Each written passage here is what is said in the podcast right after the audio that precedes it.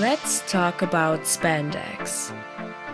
Der Comic-Verfilmungspodcast mit Sebastian Druschinski.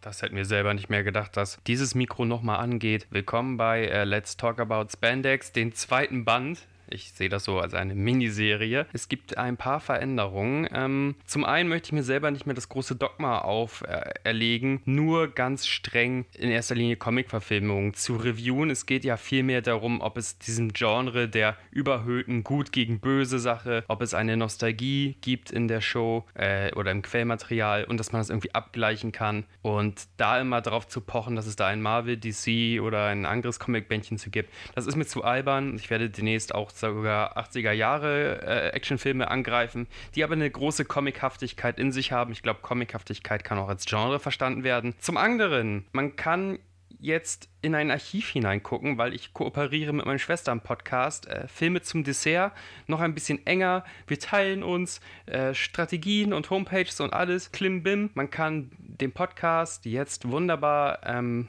in der Gänze erleben auf Filme zum Dessert.de. Und wenn man da ist, kann man auch gleichzeitig in den Filme zum Dessert Podcast auch nochmal reinhören. Da bin ich relativ häufig zu Gast und sich den ganzen Quark geben. Vieles ändert sich, andere Sachen bleiben gleich. Zum Beispiel äh, mein Gästekosmos. Ich habe Dennis Rübezahl mitgebracht. Das ist nicht mein Name. Dennis, bitte stell dich doch mal vor. Ja, ich bin Dennis Riebenstahl.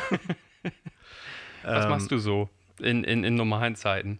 Also ist das jetzt für Leute, die ja, meine wir, wir glorreiche erste Episode noch nicht gehört haben. Genau, das für, denk immer an den ersten Leser. Ja, ich bin äh, so im Filmbereich tätig, Kamera und Schnitt, Werbung und äh, Indie-Geschichten.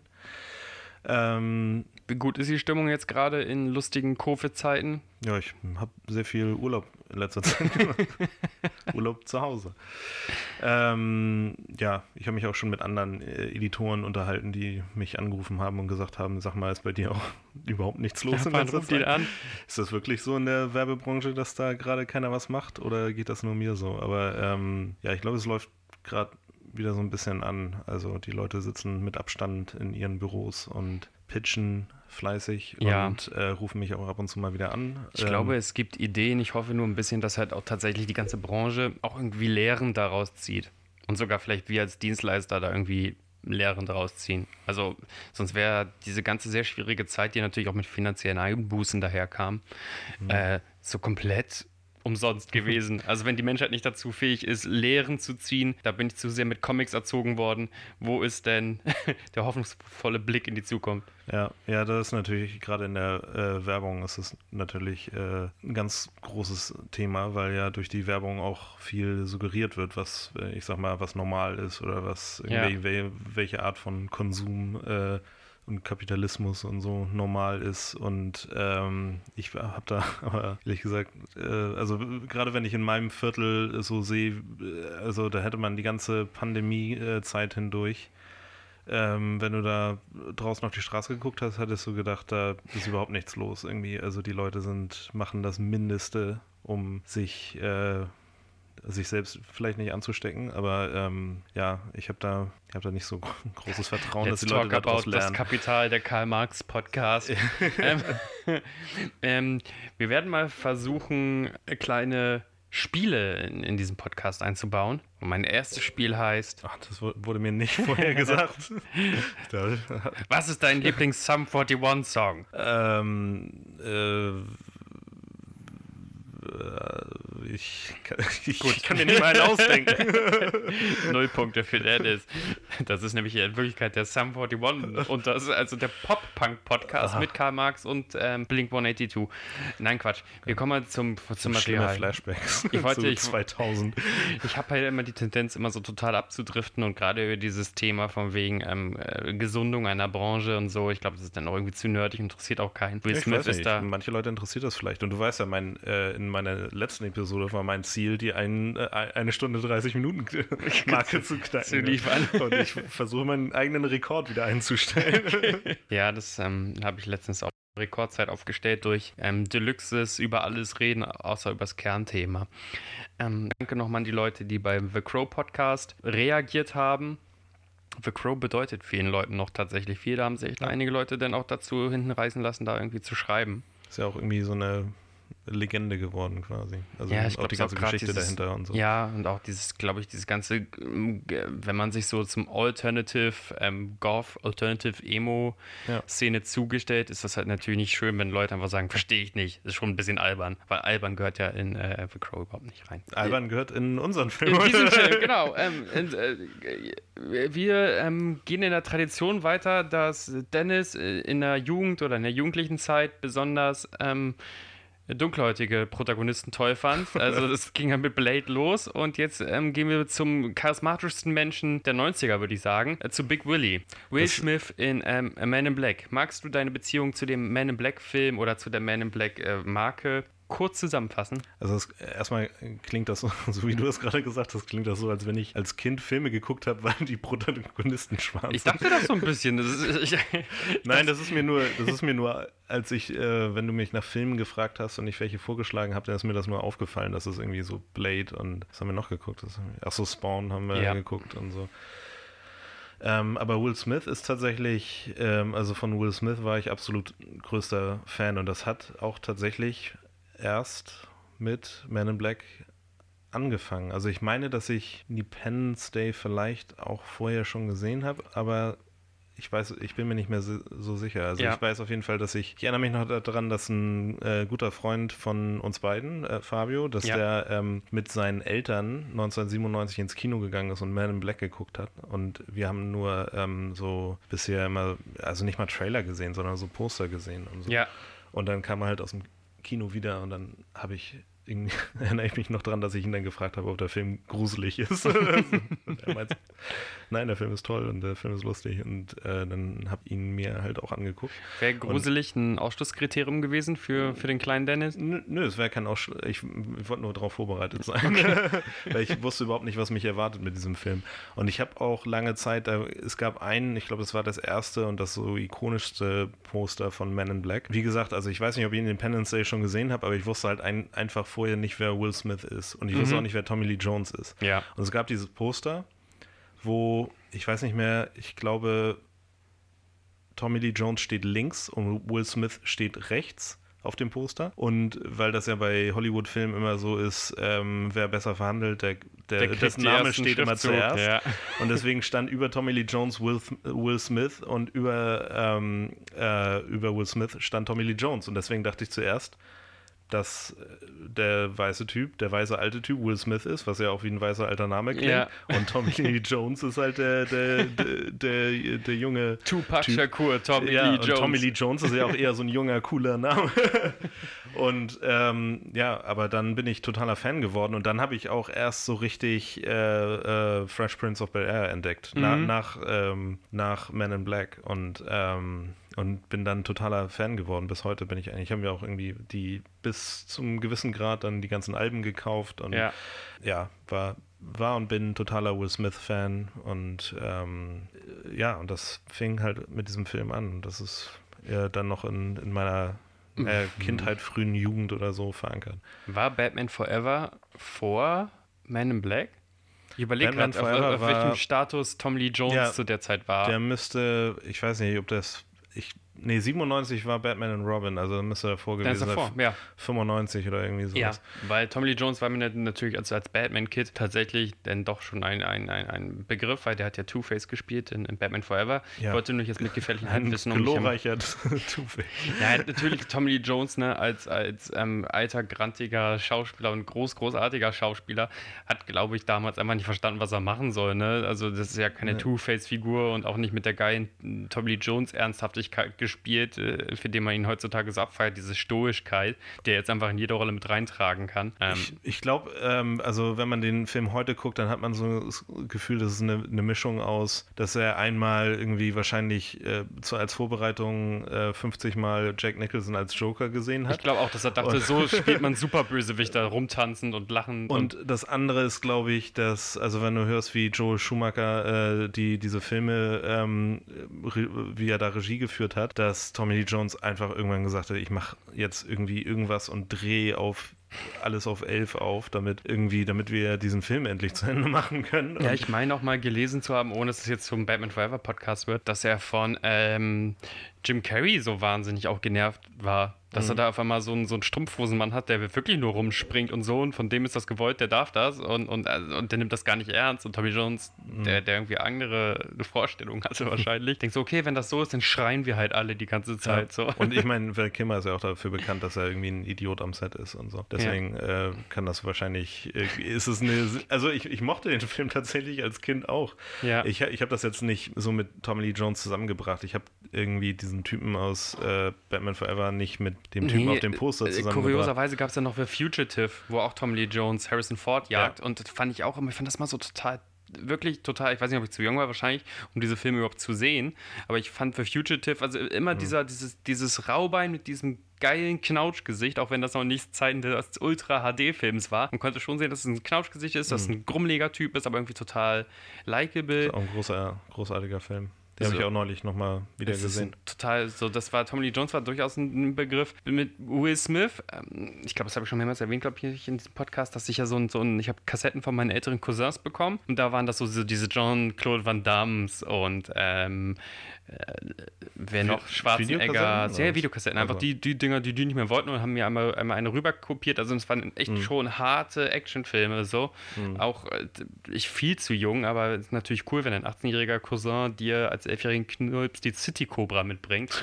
ähm, aber ne, für mich waren Actionhelden noch in meinem Kopf so ein bisschen was anderes. Also ich, ich habe mich gestört mit Will Smith als Action-Lead. Da kommt ein Rapper, da kommt der Typ, der äh, auf RTL in so, also so hast du als, Klamotten. Äh, als Kind schon gedacht, irgendwie so, ja. ich, ich, ey, ich, ich war richtig, ich war richtig, ähm, meine Actionhelden sind auch grimmig, eingeölt und schmeißen mit so Dampfrohren Leute tot, so, also mhm. der Kommando. So, das ist ein Actionheld. Und jetzt ist der Typ, der bei RTL gefühlt immer läuft, also ähm, Prinz von Bel lief jedenfalls in meiner Wahrnehmung irgendwie immer, mhm. ähm, in so total bunten Klamotten und der hat ja auch so eine total hohe Synchronstimme, glaube ich, gehabt. Der ja. so gerettet, weißt du? Und ich denke immer so, oh Mann, ey, und der, der ist in diesem coolen äh, Alien-Action-Film mit Riesenknarren. Mhm. Ich hatte damals, das hat, die Bravo hatte so ein Filmmagazin so ein Film- und Nerd-Magazin hatte. Die okay. Bravo, war das die Bravo Screen Fund vielleicht? Irgendwie so hieß die. Ja, und da gab es einen Artikel über Man in Black und von wegen die coolsten Alien-Jäger. Und da gab es so, äh, so eine Fotostrecke mit Ripley und was weiß ich noch, was es für, für mhm. ikonische ähm, Science-Fiction-Figuren gab. Und als neuesten Eintrag in diese, diese Reigen halt die Man in Black. Und ich fand auch Ripley cooler als Will Smith. Äh, ne? Äh, und dann, dann habe ich diesen Film gesehen und war total geflasht. Also ja. Den habe ich dann tot gesehen. Bewusstsein hatte ich damals. Ich habe auch irgendwie bis, ich glaube, bis vor einem Jahr oder so habe ich nie Alien gesehen. Ja, für, für ein anderes Format haben wir letztens ähm, einen Harry Potter-Film so ein bisschen angeguckt und versucht, an speziellen Schrauben auseinanderzunehmen. Äh, und da ist mir auch aufgefallen, dass andere Leute gar nicht dieses mm, diese Abwehr hatten gegen Family Entertainment. Und auch Man in Black ist ja irgendwie ein Film ab 12 und der irgendwie ja. auch als gut konsumierbares ähm, Stück Kino irgendwie rausgebracht ist. Und ich hatte damals irgendwie, keine Ahnung, ey, Harry Potter ist auch so ein Internatskind und ach, ich lese doch eher Stephen King und Clive Barker als hm. J.K. Rowling. Also ich war da irgendwie echt leicht twisted, glaube ich, als kleines Kind. Also ich dachte immer, ähm, je düsterer und gewalttätiger, desto erwachsener. Was ja Quatsch ist. Und ich bin ja heute der allergrößte Marvel-Fan und weiß auch, dass Marvel-Filme ähm, nur so eine Achterbahnfahrt sind und mehr gar nicht wollen. Und jetzt kann ich das aber erst so, so Stel, stellst dich jetzt in, in deinem Podcast auf die Seite von Martin Scorsese. das ist alles nicht. Ja, äh, klar. Also wenn er meint Achterbahnfahrt, meint er das, glaube ich, in einer höchst negativen Art. Und ich meine, eine gute Achterbahnfahrt ja, ich, zu choreografieren. Ich habe hab tatsächlich neulich äh, mit äh, irgendwie Director oder Actor Table oder Screen Table mhm. oder was weiß ich, oder Screen-Interview, ich habe keine Ahnung. Auf jeden Fall sind das nur so die, eine so Interviewrunde mit äh, Martin Scorsese und Shia LaBeouf und Tom Hanks und äh, hier, wie heißt nochmal der, ah, der neue Darth Äh, Adam Driver. Ja, genau. Der neue Darth Vader. Ich komplett, ey. Ich habe Wortfindungsschwierigkeiten. Das ist sehr schlechtes für einen Podcast. Aber ähm, auf jeden Fall saßen, saßen die alle halt zusammen und da hat er halt dann auch nochmal gesagt, dass er das nicht ähm, negativ meint, aber dass er einfach für sich, er versteht halt unter dem Begriff Cinema was anderes als, also für ihn war Entertainment äh, und äh, damit meint er halt auch mit diesem äh, Rollercoaster ähm, Mhm. Themenpark. Er hat gesagt, er findet Rollercoaster und äh, so Freizeitpark. Kann, kann Und man ja auch so unterschreiben. So. Ja, Und, also äh, das fand ich auch irgendwie ganz, ganz klar. Aber ich meine, es ist natürlich klar, dass du bei so einer Fangemeinde wie Marvel irgendwie, dass du da dann so ein, am Käfig rüttelst, wenn du sowas sagst. Aber nicht mehr um das, die Leute wissen nicht mehr, also wissen einfach nicht mehr um das ähm, popkulturelle Gewicht von Martin Scorsese und zweitens ist das halt der, äh, die Art des Journalismus, ne? Kannst aus einer so dummen Aussage, kannst du eine Woche lang Ja. ähm, Schlagzeilen machen. genau, das ist äh, für irgendwie die ganzen äh, Online-Magazine und Buzzfeeds und sowas. Ja. Das ist äh, für die natürlich irgendwie, da haben sie dann wieder Content für zwei Wochen. Ja, richtig. So, okay, jetzt müssen wir nur warten, bis irgendjemand auf Twitter antwortet, dann wird das nochmal ein Folgeartikel und so, dann ist ja alles super. Genau. Aber zurück äh, zu Man in Black. Das war auf jeden Fall ein toller Film. Das ist, glaube ich, auch weiterhin ein toller Film. Der ist auch, glaube ich, nicht schlecht gealtert, basierend auf einer Comic-Miniserie von, ähm, ich weiß, dass der kleine Verlag, der, der entfällt mir gerade, aber Malibu Comics hat die. Comics Erster. dann ähm, rausgebracht und Ja. dann später wurde Malibu Comics von ähm, Marvel gekauft. Und äh, wusstest du, dass die Man in Black Comics äh, nicht so richtig viel mit Aliens zu tun haben? Dass es tatsächlich eine ähm, Errungenschaft des Filmteams war, diese, diesen, diesen Kosmos komplett in die Alien-Einwanderungsbehörde äh, zu stecken? Ähm, ja, also ich habe ich hab die Comics nicht gelesen, aber ich habe Nee, ich da. Ich glaub, ich, man also ich, hab, ich weiß, dass da irgendwie auf jeden Fall so eine andere, erstmal eine andere Tonalität gab. Also wie du gesagt hast, dass du halt dir, die, also dir zuerst irgendwie dieses Comic, äh, also nicht Comic, aber so Comedyhafte und Will Smith irgendwie so ein bisschen äh, zuerst komisch aufgestoßen ist und die Comics Ja. sind, waren, glaube ich, echt ein bisschen härter und Ja. da waren keine Witze drin oder so. Das war echt so düstere. Ich glaube, die Men in Black sollten auch immer nur irgendwo hinfahren, um dann zu terminieren. Also das war nicht. Genau. Ja, also und die, ich glaube, die haben das irgendwie so ein bisschen aufgeweitet auf äh, so alles, was so äh, übernatürlich ist. Also dass sie Genau. auch irgendwie Dämonen bekämpfen und ja, solche Werwölfe. Dämonen ähm, und nur, glaube ich, in einer Ausgabe Aliens vorkommen, Ja. in der auch Edgar, der Farmer, vorkommt im Übrigen. Das Ja, da- ist die das- einzige da- Referenz. Das habe ich auch gehört irgendwie so, aber da, da haben die, ähm, äh, da können wir irgendwie nach dem Film nochmal drüber Ja. sprechen, aber äh, äh, gerade in der Geschichte, wo Edgar vorkommt, da finde ich, da haben, das ist eine sehr interessante Geschichte in den Comics, so von dem, was ich gehört habe, Ja. aber das, was die in den Filmen draus gemacht haben, finde ich äh, echt gut, weil das geht echt nochmal irgendwie um einiges tiefer quasi.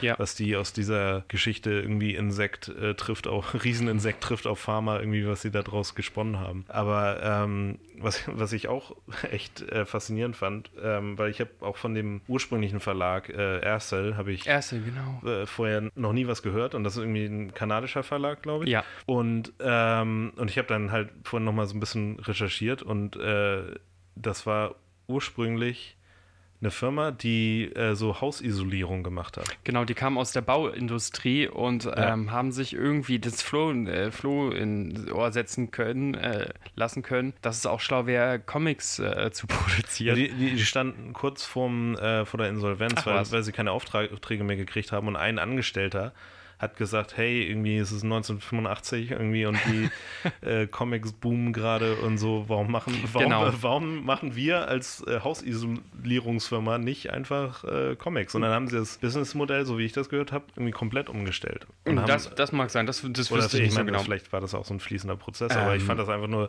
faszinierend. Ja, du hast es ja gerade gesagt, es ist dieser Comic-Boom von Indie-Comics auf einmal gewesen, äh, wo die Leute gedacht haben, da ist Gold drin. Sammleredition, also schon Ja, allein so im Comic-Business alle kaufen die Nummer 1 weg, wie geschnitten Brot. Äh, es gab die Turtles zum Beispiel Ja, als genau. riesengroßes Erfolgsrezept oder auch The Crow, das auch irgendwie davor kam, wo Leute dachten so, hey, bring ich halt auch so ein schwarz-weiß Schmuddelheft raus. Im besten Fall kauft sogar noch jemand die Adaption und wir sind als, als Laden gerettet.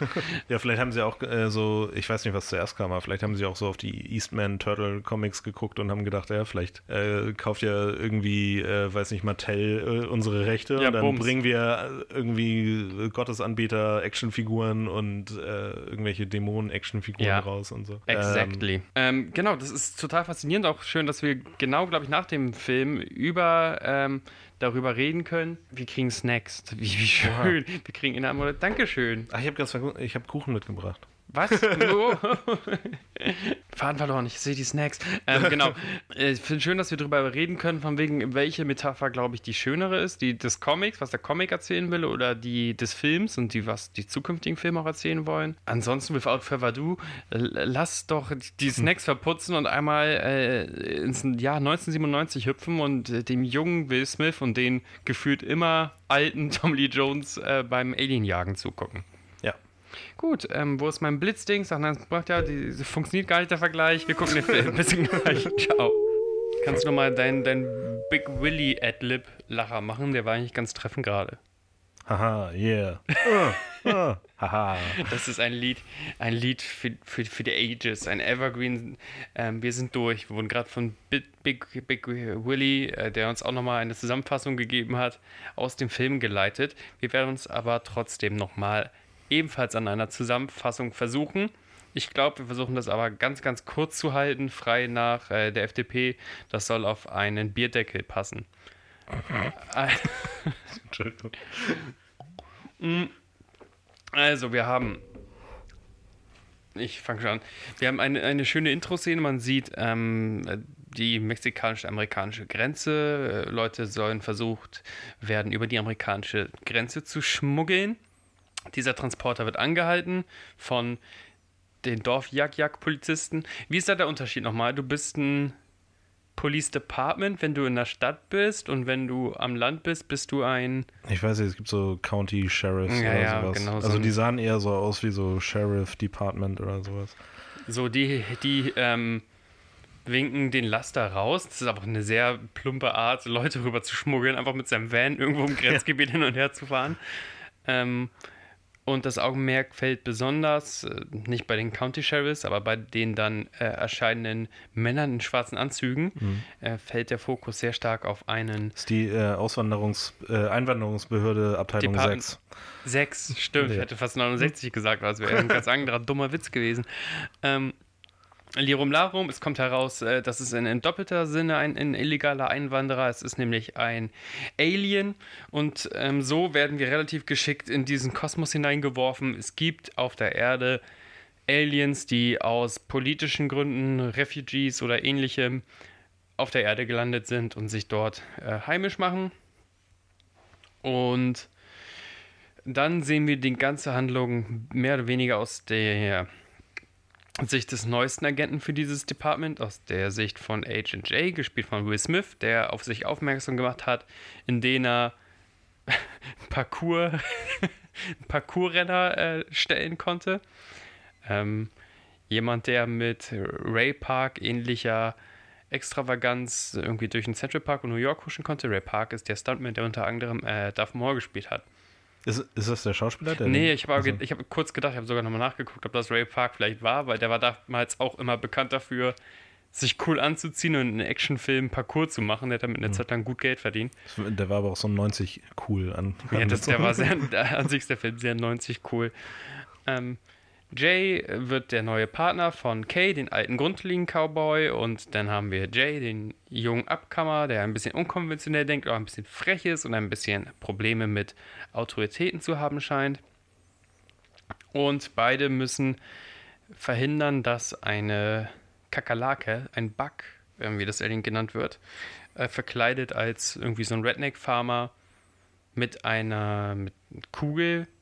Was sind da? Ist das wirklich eine Galaxie? Also mit einer Ja. Kugel, die mal Galaxie genannt wird, sich von der Erde verpieselt und damit ein äh, Todesurteil für die Erde unterzeichnet. so ganz, ganz grob abgerissen. Natürlich schaffen sie das. Mhm. Ähm, der Kay, der Cowboy, sagt am Ende, ja, du bist deiner würdig, super, du kannst der neueste Superman in Black sein und bitte schick mich in Rente, ähm, lösch mein Gedächtnis aus und ändere deinen Anzug und sei einfach super cool. und damit äh, äh, lässt uns der Film in ein mögliches Sequel so, wir haben ja schon vor äh, im Intro drüber gesprochen, dass der Film so ein paar ganz starke Unterschiede hat. Ähm, Beispiel, jetzt kommen wir mal auf die Geschichte. Zum mit, Comic, meinst du? Zum Comic, genau, zu, zum Quellmaterial. Äh, jetzt kommen wir mal zu der Idee. Erstmal, ähm, dass die Men in Black nicht nur Assassine sind, sondern auch einfach ganz bürokratisch Sachen prüfen, wie, ey, der hat gerade seinen austritt oder seinen Grenzbereich verlassen, den hau ich auf die Finger oder ey, da hielt einer heimlich wieder mit. Also sie gehen ja wirklich hin und verteilen mhm. quasi Strafzettel. Wie magst du diese Interpretationsansätze der MIP, der Man in Black?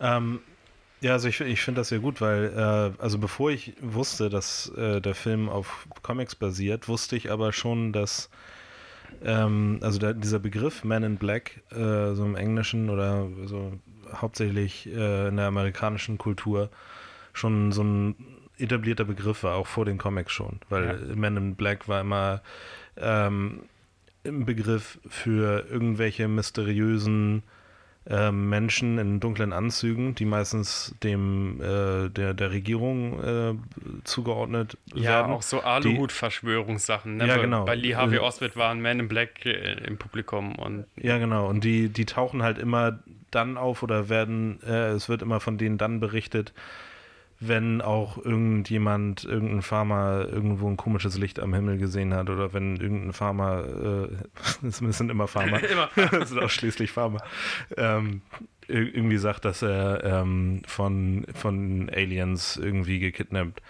wurde. Und äh, das ist ja auch so ein bisschen, ähm, ich glaube, also ich bin jetzt nicht so der X-Files-Typ, aber äh, die spielen da ja auch drauf an, weil mhm. da gibt es, glaube ich, äh, immer diesen Cigarette Smoking Man, der irgendwie immer in den. Ja, äh, der ist auch Man in Black quasi. Ja, ja. der auch äh, da auftaucht. Und das fand ich immer schon als äh, also als, als Legende irgendwie immer so super spannend irgendwie. Diese, äh, da gibt es irgendwie vom, von der Regierung wahrscheinlich Leute, die einfach, die keine Uniform tragen, keine Identifikation haben und die tauchen halt einfach auf, um, weiß nicht, entweder jemanden äh, für seine für sein Schweigen zu bezahlen oder den halt irgendwie verschwinden zu lassen. Der, der ja. kommt dann irgendwo nach Guantanamo Bay oder was auch immer und ähm, ja, und deswegen fand, fand ich das schon ganz gut, dass sie das halt auch so ein bisschen bürokratisiert haben, dass sie halt gesagt haben, ja, das ist äh, Men in Black sind halt einfach jetzt so eine ähm, äh, so eine Regierungs, also eine geheime Regierungsabteilung und ähm, und letztendlich äh, vertuschen die nicht nur, sondern die regulieren auch den intergalaktischen Tourismus quasi. Ja, genau. Und können halt ja, wie gesagt, ähm, auch beobachten als Pufferzone zwischen vielleicht verfeindeten Völkern, ähm, äh, wie das alles so vonstatten geht. Und dafür eignet sich natürlich auch die Metapher mit ich weiß nicht, ob das eine spezielle New York-Metapher sein soll, aber die klappt total passend oder ob das auch mit London oder Paris funktionieren würde. Halt Metropolen, wo ganz, ganz viele Völker aufeinandertreffen. Ja, so Schmelztiegel. Schmelztiegel im wirklich klassischsten Sinne. Und wenn du hier in Hamburg ja schon mal eventuell im ähm, Auswandermuseum warst, dass man da auch sieht, so von wegen auch mit was für einer Sehnsucht eventuell Leute auch wirklich nach New York, nach Ellis Island rüber geschippert sind. Ja. Ähm, das, die, dieser Vergleich passt halt ganz, ganz wunderbar und das wahrscheinlich ohne jetzt der krasseste Experte zu sein, New York ein wunderbarer Austragungsort, weil da in einem Viertel in der Insel von Manhattan irgendwie gefühlt über 300 ähm, Nationalitäten leben und sich miteinander arrangieren mhm. und entweder mit Träumen dahin gekommen sind oder dahin gekommen sind, weil sie halt mussten. Refugee-Situation. Ja, es ist ja eigentlich eine Metapher auch für ja nicht nur New York, sondern USA, weil USA ist ähm, ein Platz, also ein Ort, der von Einwanderern gegründet wurde und der ähm, der immer so für als Ziel für Einwanderer stand, um halt da das, also ihre Träume zu verwirklichen, die sie woanders nicht verwirklichen können. Das, das geht ja so weit, ja. dass sie das auf die, dass sie genau den Text so auf die Freiheitsstatue irgendwie draufgeschrieben haben und so. Und das ist halt hier bei Man in Black ist das halt genauso. Also die, ähm, ich glaube, Kay sagt auch irgendwann, ähm, äh, als er diese Schwarz-Weiß-Fotos von 1961 zeigt und sagt irgendwie so, da haben wir die, die, die Aliens irgendwie angetroffen, wo er diesen Blumenstrauß rüberreicht. Ja. Da sagt er auch, dass die Aliens auf die Erde gekommen sind, um die Erde sozusagen als demilitarisierte Zone zu etablieren, wo halt verschiedene ähm, Rassen von, von, von Außerirdischen halt aufeinandertreffen können. Und das haben sie ja damit dann zusammen mit den Men in Black dann tatsächlich etabliert quasi. Und ja. das kommt, glaube ich, in den Comics, äh, ist es kommt da, das, da wird gar, nicht, so, nicht so richtig viel äh, erzählt, auch dass die irgendwie eine Art von Backup-System haben. Die haben ja wirklich so Aufräumteams, also die haben sich da wirklich eine Hierarchie scheinbar auch in dieser Organisation ausgedacht und haben da ähm, die, diese, diese Flughafen-ähnliche Halle, wo Leute ihre Ankünfte ähm, eintragen können. Das gibt es alles in den Comics. In den Comics gibt es halt echt Leute, die gefühlt auch immer ihre Sonnenbrillen aufhaben. Ähm, die, die kommen ja. irgendwo hin, machen alles kaputt und, und hauen, hauen wieder ab. So. Mhm. Ähm, der, beziehungsweise einen, einen kleinen, eine kleine ähm, Ausnahme gibt es ja tatsächlich in den Comic, auf denen einige Sachen dieses Films basieren. Das ist die zweite mhm. Ausgabe des Man in Black Comics. Da kommen nämlich Aliens auf die Erde. Das ist das einzige Man in Black Comic von der originalen Serie, in der es um Aliens geht. Und ähm, fragen einen Farmer namens Edgar, ob sie seine Flinte haben dürfen. Und Edgar sagt, nein, nur aus meinen toten Händen. Und dann sagen auch die Aliens wieder, na, this offer is acceptable. Mhm. Und jetzt ändern sie da den Witz.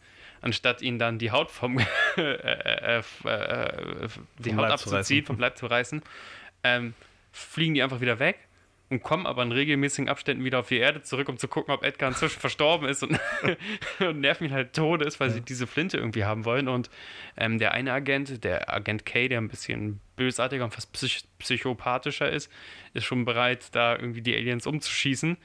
Ähm, und Agent J äh, kommt auf die Idee, mal mit den Aliens zu kommunizieren und findet heraus, dass diese Aliens halt alles extrem sprichwörtlich nehmen. Mhm. Und das eigentlich sowas ähnliches wie ja, die, die, die sammeln so Tünnef. Das ist so wie meine Oma auf dem Flohmarkt. Die sammelt halt mhm. irgendeinen Scheiß und nimmt den mit. So. Und die dachten halt, irgendwann kriege ich halt die Flinte, wenn er tot ist und können es halt kaum abwarten, weil die sich so auf diese Flinte freuen. Und dann gibt der Agent J den äh, eine Knarre und sagt, hier bitte, jetzt habt ihr irgendwas von der Erde, schön, äh, mhm. fliegt ab. Und dann ist das gelöst. Was ja schon für so eine düstere, äh, brutale Serie ja fast ein, ein, ein witziges Ende ist. Ja. Während wir im Film ähm, diesen Dialog mit aus meinen toten äh, Fingern, aus meinen toten kalten Fingern ein bisschen anders auflösen, nämlich dass das Alien sagt, gut, dann niete ja. ich dich halt um. Das und dann gibt es auch nur Angebot ist akzeptabel. genau, das Angebot ist akzeptabel. Ähm, ich glaube, das ist auch aus dem Comic sogar übernommen. Das ist ein acceptable Offer. Ähm, und dann gibt es nur noch die Möglichkeit, das Alien aufzuhalten, indem man es zerschießt also hier ist keine Diplomatie mehr mit den, mit den ähm, Bugs, mit den. Ähm ja. Also beziehungsweise ich glaube, ähm, es muss ja irgendwie noch so den MacGuffin der, von dieser Galaxie geben, weil ansonsten hätten sie ihn ja auch, also ich meine, so, ansonsten wäre er wahrscheinlich gar nicht erst auf die Erde gekommen, aber ja. ansonsten hätten sie ihn wahrscheinlich auch einfach ziehen lassen. Was ich bei dem Film halt nicht ganz verstehe, ist das ein einzelner, also ist das so quasi ein radikalisierte ähm, Cockroach? Cockroach ist eine ähm, Schab, eine Schab, Schab, Kü Küchenschabe. Küchenschabe, ja. Ähm, ist das eine, eine, eine sowas, Kakerlake, ja. sogar besser. Ist das eine ähm, radikalisierte Kakerlake oder müssen die Men in Black quasi immer damit rechnen, dass, dass jederzeit wieder so ein Vieh auf die Erde kommt? Ich habe halt damals ja. immer nicht verstanden, wenn das ein orchestrierter Angriff sein soll und die irgendein Ziel haben, warum die nicht mit mehreren Leuten darunter kommen. Das habe ich jetzt auch gerade gedacht. Das ist ja so eine Einmann-Armee. Ähm, Vincent D'Onofrio gammelt sich da allein durch äh, New York. Ja, also äh, Kay sagt ja, dass ähm, bevor sie überhaupt auf diese eine Schabe da treffen, sagt er ja, dass das, ähm, äh, dass die Schaben generell einfach davon von, von dem, von der Zerstörung und von der Auslöschung anderer Lebewesen zehren. Ähm, und ich glaube, dass, äh, also ich meine, man kann jetzt natürlich äh, spekulieren, ob es irgendwie einen Planeten gibt mit ganz vielen Schaben. Er, er sagt ja, dass er irgendwie ganz viel Familie zu, zu füttern hat. Ja, ja. Aber er sagt auch irgendwie so 78 Millionen Mün äh, Mäuler zu füttern irgendwie. Aber ähm, ich weiß auch nicht, ob er darauf an, auf diese Schaben anspielt, die die ganze Zeit an seinem Körper An runter Ja, krabbeln. Deswegen ist es, könnte es ja auch sein, dass es vielleicht, dass er vielleicht einfach so die Schabenkönigin ist, weißt du? ja, ich will den Film jetzt auch nicht komplett zerlöchern. Ich dachte halt nur Ja. von wegen, wenn das wirklich so ein Riesenplan ist, äh, Auslöschung Galaxie und da auch Diplomaten in New York umbringen und so weiter und so fort, warum Mhm. denn die das nicht orchestrierter machen, stärker machen? Ja, vielleicht ist es ja einfach so wie auch in anderen Comic, Comic-Filmen oder Comics oder so, dass halt, ähm, also er ist ja ziemlich stark und groß und sowas und er er geht halt auf verschiedene Planeten und löscht da die Leute aus. Ja. Und bisher hat das halt immer geklappt, weil die anderen Planeten vielleicht Dann braucht er gar keine Verstärkung. ja. ja, genau, vielleicht sind die da, laufen die alle rum und äh, haben, weiß nicht, mit Stöckern und Steinen oder so. Und, Schreiend. und äh, aber es ist ja wie in diesen, wie es in diesen Comics immer ist, ist es äh, so, ähm, du bist halt noch nie, du hast halt noch nie mit der Erde zu tun gehabt. So. Du hast noch nie mit, äh, du hast nicht mit Captain America gerechnet. Und äh, deswegen ähm, hat er da halt verloren. Ne? Mit der Erde legt man sich Mit nicht der, an. ja, ähm, ein weiteres ganz, ganz kleines Problem und äh, ich glaube, wir einigen uns beide darauf, dass der Film ziemlich gut ist. Ähm, Habe ich damit, dass die Men in Black theoretisch in der Konfrontation mit dem Bösewicht nichts lernen müssen. Also, die, äh, also ey, besonders Agent, ähm, Agent Tom Lee Jones, Agent K. Ich muss mir überlegen, wer K und wer J ist. Jetzt habe ich deinen Tom Lee Jones Will Smith Moment nur mit den Figurennamen. Ähm, besonders Agent K ist schon ziemlich gelassen, was die ganze Bedrohung angeht. Er kommt nicht ins Schwitzen und er muss im dritten Akt irgendwas anwenden, was er im ersten Akt gelernt hat oder so. Ähm, Ja, es ist äh, ziemlich linear irgendwie, ne? Es ist, ähm, es passiert was.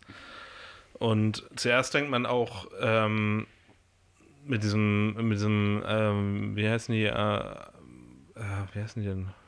Ar- Arkelian oder sowas, Mhm. äh, mit diesem Zerstörer.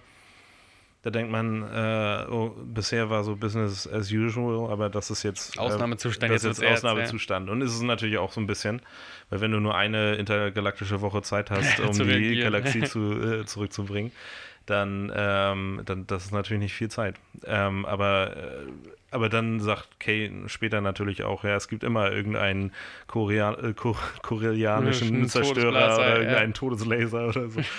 Was ich auch super gut finde, weil das ist halt irgendwie, damit, da merkst du halt, dass diese, dass dieser Film weil, weil auch weiß, was er für ein, für ein Film ist. Also Ja. das ist halt irgendwie nicht ähm, so, oh, wir, wir nehmen das super ernst und die, ähm, äh, die Invasion der Aliens äh, kommt und so und dann im nächsten Film müssen wir es dann wieder toppen oder so, sondern das ist halt, die Men in Black haben halt dauernd mit sowas zu tun. Das ist so das äh, Monster of the Week. Irgendwie. Genau, also dieser besondere Flair und dieser besondere Humor kommt dadurch ganz klar ähm, zum Schein. Mir geht es viel eher darum, dass es total schade ist, dass dadurch nicht ein ganz filmklassischer Spannungsmoment aufkommen kann. Und das ist, ich bin jetzt auch echt extrem Mhm. nitpicky. Ich suche ja schon Sachen, wo ich denke, ah, ist der Film da vielleicht angreifbar oder sehe nur ich das? Also es ist nicht so, dass man da zittert, wenn sie mit ihrem Superauto durch den Queens-Tunnel jagen, sondern man, also, man denkt sich schon, ja, wird schon, wird schon irgendwie. Ja, stimmt. Irgendwie Kay hatte eigentlich immer alles unter Kontrolle, den ganzen Film über. Ja, Ähm, der hatte nie, und ich meine, und Jay hat ihm halt auch unterstützt, aber es war ja nie so wirklich so, dass, äh, dass es ein, es sei denn, ich irre mich, aber ähm, ich meine, Jay hat natürlich den großen äh, Moment gehabt, wo er, äh, wo er verstanden hat, wo die Galaxie ist, dass die Ja. nämlich an diesem Gürtel von der, also Ja. an diesem Band von der Katze hängt. Ähm, und aber ansonsten hat Jay halt immer alles völlig unter Kontrolle und ge gerät nie so in den Moment, dass er irgendwie vielleicht von seinem neuen Partner was lernen muss oder so. Das, ähm, das stimmt, das passiert nicht. Und dadurch hat der Film halt auch so ein sehr lineares Gefühl. Also es, es geht halt alles darauf, auf den Showdown zwischen den beiden und die, der Schabe. Darauf kommt es halt, äh, geht es halt zu und dann, ähm, und dann ist der Film aber auch sofort vorbei. ja. Dadurch kriegt der Film natürlich aber seine ganz besondere Coolness. Also, ähm, der Film ist nicht im Matrix-Sinne cool, was manchmal schlecht altern kann, weil irgendwann kommen lange Ledermittel und so halb Techno-Rock-Sachen außer Mode, sondern der Film ist halt wirklich äh, zeitlos cool mit, mit Figuren, die kein großes Auf und Ab erleben, die Herr der Lage sind, die trotzdem irgendwie kess sind und nicht uncharmant bei der ganzen Nummer. Und schwarze Anzüge kommen ja eigentlich auch so gut wie nie aus der Mode. Ja, und 70er Jahre äh, Ford Straßenkreuzer Ja, kommen auch eben. nicht aus der Mode. Das hat alles den Test der Zeit schon bestanden. Nee, das ist wirklich so. Also ich finde das auch, ich finde halt auch den so den ganzen Stil und den Look von dem Film.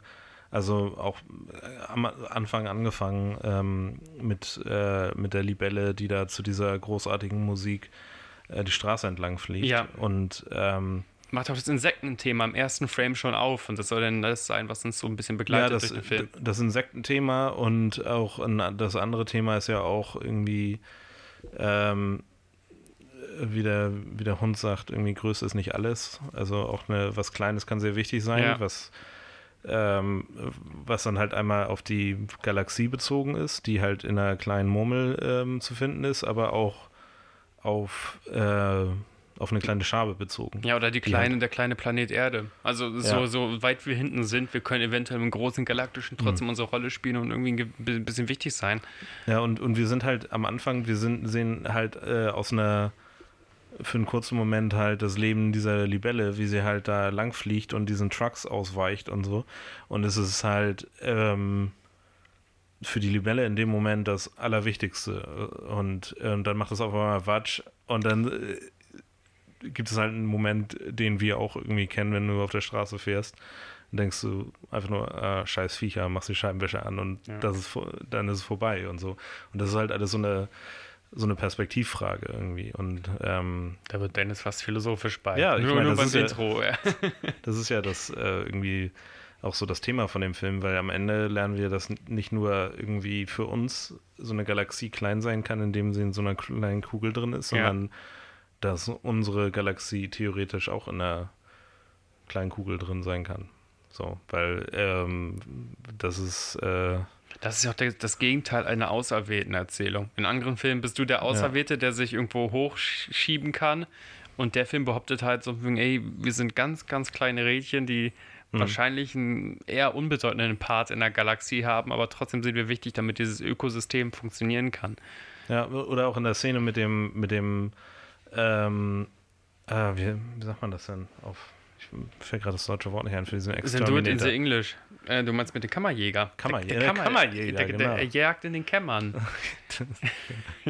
Deutsche Ähm, Sprache. aber äh, da sprechen die aneinander vorbei. Der, der, Ja. Die Schabe, Schabe sagt irgendwie diese ganzen Kreaturen, die irgendwie millionenfach auf der Erde rumlaufen Sich und denken, dass sie größer sind als alle andere Ja. und ihr kurzes, sinnloses Leben leben. Und der äh, Kammerjäger denkt natürlich an die Schaben und denkt, sagt so, ja, und wollen sie die nicht loswerden? ja. Und ähm, das ist halt, ne, aus seiner Perspektive sind Schaben unwichtige kleine Viecher, wo du, die du halt einfach so weggasen kannst und so. Und, und aus der Sicht der Königin Schabe quasi ist, äh, sind wir das Gleiche. quasi. der eher wie so ein Mantis eigentlich aussieht. Nochmal Nitpicky, ist mal Nitpicky, aber eigentlich sieht der Mantis äh, eine Gottesanbeterin. Also vom Bau ist der sieht Ja. er nicht aus wie eine Kakerlake eigentlich. Ja, Ja, den, äh, ist das nicht im originalen Comic, ist das nicht eine Gottesanbeterin? ist eine Gottesanbeterin, Ja. genau. Und in dem Fall, Hätte ich eigentlich irgendwie. Also, ich meine, die ganze Philosophie funktioniert besser mit der Küchenschabe. Ja, und genau. New, New York ist halt, ne, wenn du, wenn New York. Ich glaube, das sollte auch so ein, urban, ich glaube, das ist so ein urbanes Thema aber, sein tatsächlich. Aber ja. ich meine, so eine, so eine Gottesanbeterin, so eine große Alien-Gottesanbeterin wäre natürlich auch nicht schlecht gewesen. Und die verspeist ja auch ganz viel. Die verknuspert ja auch ihre Geschlechtspartner und so. Ja. Das wäre dann aber ein ganz anderer Film geworden. Species. Intergalaktischer Space Sex. Ja, ähm, wollen wir mal vom, vom Philosophischen so rein aufs Handwerkliche und vielleicht erstmal aufs Darstellerische. Wir haben gerade eben schon uns alle ergötzt daran, äh, was Vincent D'Onofrio, der Kingpin, denn äh, in dem Film abreißt. Ist das aus deiner Sicht die stärkste Performance im Film oder äh, würdest du gern die Partei für einen anderen Darsteller ergreifen, der da irgendwas Besonderes oder Großartiges macht? Mm, ja, ich, also für Vincent D'Onofrio finde ich äh, eigentlich immer super. Und äh, es ist lustig, dass du gerade Kingpin gesagt hast, weil ich denke immer bei ihm immer noch an seine erste Rolle. Private, in- Private Paul? Äh, ja, genau. Ähm, äh, und aber er hat halt irgendwie sch- schon so viele unterschiedliche Sachen gespielt, aber der ist halt echt großartig und das ist, glaube ich, auch so eine sehr, also auf jeden Fall eine sehr körperliche Rolle und sehr, ja. äh, sehr anstrengend so zu sprechen und dann, und ich stelle mir auch nur vor, dass irgendwie der Regisseur wahrscheinlich mal zwischendurch gesagt hat, so, jetzt bist du gerade im ähm, Verwesungs, äh, Verwesungsstadium 3 ja. und jetzt bist du noch ein bisschen verwester und äh, jetzt hängt dir irgendwie hier der rechte Mundwinkel noch weiter runter. Du hast ja auch keine Referenz. Also, nee, wo willst genau. du was also, ja, nee, ist ja auf der einen Seite gut, weil dann kannst du erfinden, kannst du machen, wie, wie eine Schabe aussehen wird, wenn sie, wenn sie in so einen Menschen reinkriecht.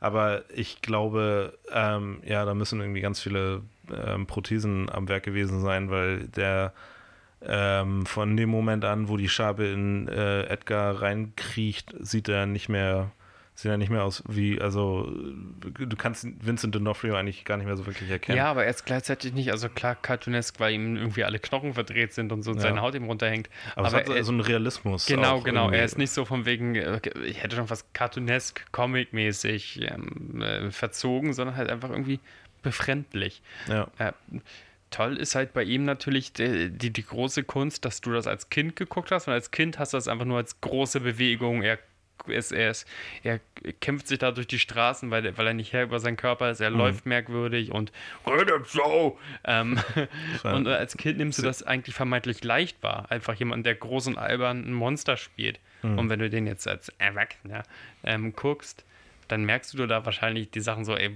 wo, wo hat der Mann denn überhaupt angefangen, wo er aufgehört und sogar die kleinen Sachen, wenn er da versucht, ähm, äh, einzubrechen in, in, in, diesen einen Laden. Er hat ja gar kein Körpergefühl. Er, er wirft sich ja mit seinem Gewicht quasi ja. in diese Tresen rein, weil er gar nicht die Finesse hat, irgendwie da ein Schloss zu knacken oder sowas ähnliches. Ja. Er hat nur die pure Wucht. Hm. Und das ist natürlich ähm, ja, toll. Fra fragt man sich auch, wie wie die Schabe, also die Schabe hat ja anscheinend irgendwie das, äh, so, so, so, die Fähigkeit, sich irgendwie in diese kleinen Körper reinzuzwängen. Ja. Aber ähm, Und wieder rauskommen ist, ist schwierig. Nö, wieder rauskommen war ja auch relativ einfach irgendwie.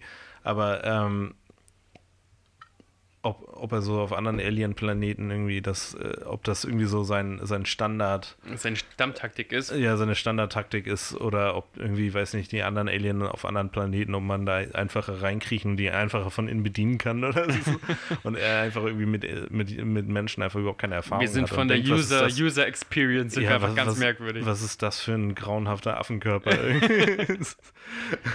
Finde ich auch ganz süß, dass er die Menschen immer verächtlich, wie Monkey Boy oder ähm, äh, Wurst voll Flash und sowas irgendwie nennt. Das ist äh, ja. ganz gut. Ich finde auch ganz gut, das sind so die kleinen Sachen, die super finde. Ich finde es gut, dass die großen Botschafter von zwei verschiedenen Planeten sich zum Pirogi Essen irgendwo in, was ich, also Brooklyn oder sonst wo treffen. Ja, ja. Ist ja egal, aber die treffen sich in so einem kleinen, süßen Familienrestaurant und sind da nicht irgendwie extravagant in irgendwelchen Ballseen unterwegs das sind die schönen Sachen oder dass du dir manchmal in dem Film nicht sicher sein kannst, in, in dieser New York-Atmosphäre, ob der Film uns gerade sagen möchte, dass diese Leute Aliens sind oder ob das ganz normale, ein bisschen verrückte Großstädter sind. Also die, diese Leute, die tandemmäßig auf diesem beleuchteten mhm. Fahrrad durch die Gegend fahren oder der Kioskverkäufer, der einfach verschroben aussieht. Oder ähm, in dieser Szene, wo sie nach, nach dem Juwelierladen, das ist mir nämlich bei, ich habe den Film vor, weiß nicht, vor einem halben Jahr das letzte Mal gesehen und, äh, und habe den da tatsächlich auch das erste Mal irgendwo so hier und da mal angehalten. Ja. Und es ist, wenn du, äh, ähm, da gibt es irgendwie eine Szene nach dem Juwelierladen, da, da flieht die Schabe und äh, Jay ähm, benutzt das erste Mal die zirpende Grille und, ja. Äh, ähm, und schießt da um sich. Und als die Grille, äh, als die Schabe dann abhaut und er äh, und die sich umdrehen ähm, und die ganzen Leute dazu gucken, gibt es eine so eine Szene, wo so vier Leute da stehen ja. und starren einfach. Und die sind nur so eine ganz kurze Szene, aber das sind echt so total merkwürdige Charaktere. Da ist so eine, mhm. eine Frau, die so stark geschminkt ist, glaube ich, und irgendwie mit bunten Klamotten. Und dann ist ein Typ der, daneben, der sieht aus wie so ein wie so ein Dandy von 1890 oder so mit so ja. einer Pfeife in der Hand und so. Das ist so. Und ich weiß nicht, warum sie das gemacht haben, aber ich finde das einfach großartig, dass du halt einfach so New York darstellst, als einfach so, ein, so, eine Stadt, wo die merkwürdigsten Charaktere durch die Gegend laufen ich und die, auch auch diese auf dem, auf dem Tandem, was du gerade gesagt Ja. hast, ne? das ist ja, glaube ich, auch so der, die ein, also die kommen, glaube ich, in jedem ba äh, Batman-Film. Die kommen hier im Band. Das ist Tandem, Mann. Das ist der Crossover. der größte, größte Erzfeind. Nee, in, äh, ich glaube, ich weiß nicht, ob die in jedem vorkommen, aber auf jeden Fall kommen sie in Man in Black 2 auch vor. Du, äh, du darfst halt in der Stadt, und das ist, glaube ich, das, das was, was Großstädte vielleicht an sich haben, äh, Großstädte locken halt auch solche extremen Individuen an. Und vielleicht sind die extremen Individuen auch irgendwie in irgendeiner Art und Weise metaphorisch oder halt dann nicht metaphorisch vom Outer Space. Das ist total schön. Übrigens bei dieser Grillenszene, ähm, jetzt die nochmal wiederzusehen. Ich weiß, als ich die damals mit, mit das erste Mal gesehen habe, ich habe mich totgelacht vor Lachen. Ich, ich, ich hielt das für den großartigsten Gag der Welt, äh, Will Smith so quer durch die Gegend zu werfen. Jetzt ähm, mit der Erziehung von Hongkong Cinema, wo ja auch mit Drahtseilen gearbeitet wird, oder von den Superheldenfilmen, wo das total mühelos ist, jetzt einfach Iron Man durch so eine Sequenz zu schleudern und äh, Manhattan wird dabei attackiert und so, dachte ich, ach, diese, die, die, diese Wucht der Grille ist gar nicht so doll, wie ich sie in Erinnerung hatte. Also er fällt einmal irgendwie gegen die Wand so ein bisschen und ist so leicht betäubt. Einmal fällt er in Moll Müllbeutel rein und einmal fliegt er wegen des Rückstoßes der Waffe ähm, in so eine Autoscheibe. Und das ist bei weitem nicht mehr so spektakulär, ähm, wie ich damals im Sinn hatte. Naja, also aber ich finde irgendwie, wenn du das das erste Mal siehst, dafür, dass das so eine kleine Waffe ist, Ey, das war ein hat die irgendwie so einen super Rückstoß. Aber ich fand auch, dass das irgendwie, das war das Einzige, was ich fand, was so ein bisschen ähm, aussah, als wenn sie das nicht so ganz, die Sequenz nicht so ganz fertig gemacht haben, weil äh, nicht, nicht unbedingt wegen seinem Zurückfliegen oder so, sondern weil du halt, du siehst nichts aus dieser Waffe rauskommen. Genau, du siehst Du siehst die Aktion des Schusses, also die ähm, Wirkung des Schusses Äh, und ja, der du siehst, wie er da Gegenschuss. drauf drückt und dann Ja. irgendwas explodiert im Hintergrund. Du musst echt erstmal gucken, wo drauf er überhaupt geschossen, Geschossen hat. hat, ja. Und dann fliegt er irgendwie zurück und so. Ich weiß nicht, ob das gewollt ist, weil bei den anderen Waffen siehst du halt immer irgendwas da rausfliegen. Aber ähm, ja, ansonsten fand ich das auch so für 1997 und so. Ich fand äh, die, die haben halt irgendwie nicht so viel CGI benutzt. Aber da, wo sie es benutzt haben, hat es halt eigentlich immer ganz gut funktioniert. Ja, das ist ja tatsächlich ähm, die Formel, die eigentlich viele Ende 90er, Anfang 2000er Filme hätten beobachten sollen, anstatt dann alles mit CGI zu Not zu lösen. Also waren halt auch viele so ähm, Animatronics und sowas Ja. waren da, waren da mit drin und das äh, finde ich eigentlich immer, immer ganz gut. Also viele praktische Effekte, aber halt auch ähm, hier und da CGI und auch das mit, wo ähm, hier, wie heißt, wie heißt nochmal der Darsteller von der Mr. Monk spielt? Äh, Tony Tony Shalhoub, ja. Ähm, auch das ist auch super gemacht, wie sein kleiner Kopf wieder zu diesem großen Kopf Ja. wird. Irgendwie das, äh, das äh, ist äh, immer noch super, wenn du dir das ansiehst. Ja, wie irgendwie. kann es denn sein, dass, ein, dass es realistischer aussieht, wenn ein Hund spricht, also wenn Frank spricht, als wenn Superman spricht in einem 2018er Film, wo sie eigentlich nur so ein bisschen Barthaare rausretuschieren mussten. Ja. Ähm, das ist schon klar. Also die haben sich die paar, die bisschen Munition aufbewahrt und der Rest ist halt ähm, über Dialog geklärt. Ja. Wenn, oder äh, nicht nur über Dialog, auch einfach dadurch, dass sie einfach interessante Formen bei Menschen teilweise gefunden haben. Also es gibt eine Szene, da, da erinnert sich irgendwie Jay an seine Lehrerin oder kommt raus, dass seine Lehrerin auch vom anderen Stern kommt. Und dann ist das einfach eine ähm, äh, Ja, so ein überzeichnet dargestellte Frau Ja, so im einfach. Weitwinkel gefilmt und so. Ja. Ne? Ja, ja das, äh, das, das finde ich, das finde ich auch super. Und auch, dass sie, auch einfach die Idee, dass sie gesagt haben, weißt du, die Schabe, die heben wir uns ganz für zu Schluss, mit zum Schluss auf. ja. Und, ähm, und da zeigen wir sie dann in ihrer vollen, Grö äh, vollen Größe. Und die war natürlich auch, die hätten sie heute auch irgendwie anders animiert. Irgendwie, Die die, war halt so, so ein bisschen, die war halt so ein bisschen zu kontrastig, ein bisschen zu gelbe Augen und sowas. Ich bin auch kein Aber- großer Fan von dem Charakterdesign tatsächlich. Es ist bedrohlicher, Nö. solange noch ähm, der Northrio die Schabe ist. Ja, weil da kann alles genau. passieren. Das, das, hat ist das halt so ein bisschen Film. comichaft, also cartoonhafte Augen irgendwie. Mhm. Aber das ist total genial, wie sie es gelöst haben, dass sie gesagt haben, okay, wir sehen die Schabe nie am Anfang, die zieht einfach direkt diesen äh, Edgar-Suit an und so und der verwest dann langsam und holpert da durch die und das ist also so ikonisch geworden. Ich weiß auch, mein, mein Onkel, ich muss auch mal an meinen Onkel denken, weil der Weil der so ähnlich der, aussieht. Der, der, der, der hat den Film gesehen und der macht das auch heute immer noch nach und sagt immer so, mehr Zocker in Wasser. und es ist ja, es ist sehr ikonisch geworden auf jeden Fall. Aber äh, also mir gefällt generell dieser ganze Look, den sie mit dem Film auch gemacht haben, was du heute heutzutage ja. auch mal oft in solchen Blockbuster-Filmen ähm, also ich weiß nicht, was äh, Sony so damit äh, vorhatte mit dem Film oder ob sie, also ob sie wussten, dass sie da irgendwie so einen Blockbuster, der irgendwie 600 Millionen Dollar einspielt, äh, am Start hatten oder ob sie, ob das auch so ein bisschen so Experiment war, aber ähm, ne, also ich glaube, wenn der heute auch gedreht wäre, dann wäre viel, also wären erstmal noch mehr äh, Witze drin und dann wäre auch viel heller und bunter ge gewesen und so. Also ich finde gerade dieses... Ja, deswegen ist es ja schade, dass keiner von uns sich äh, angeguckt hat, wie die Political Correctness Version im, im Sinne von Man in Black 4 äh, ja. Man in Black International wäre. Ja, stimmt. Es wäre irgendwie, also vielleicht professioneller von uns gewesen, wenn wir ja. den auch noch geguckt hätten.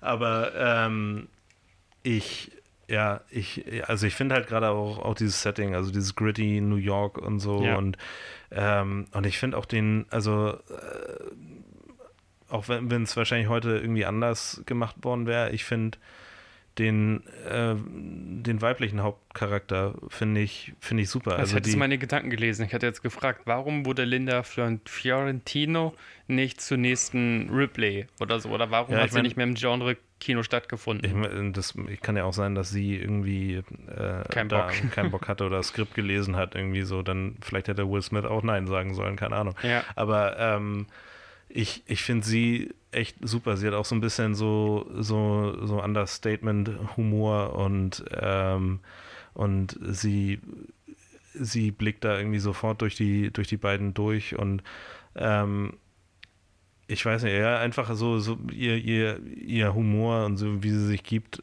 das ist halt irgendwie passt so total in dieses gritty New York rein. Sie ist halt nicht mehr, man glaubt halt wirklich, dass sie halt da in, in dieser, ähm, in diesem leichten Schauhaus arbeitet und schon alles Mögliche gesehen hat. Und ähm, aber auch, dass sie so ein bisschen so eine Ader dafür hat, dass ähm, da endlich mal was Aufregendes passiert ja.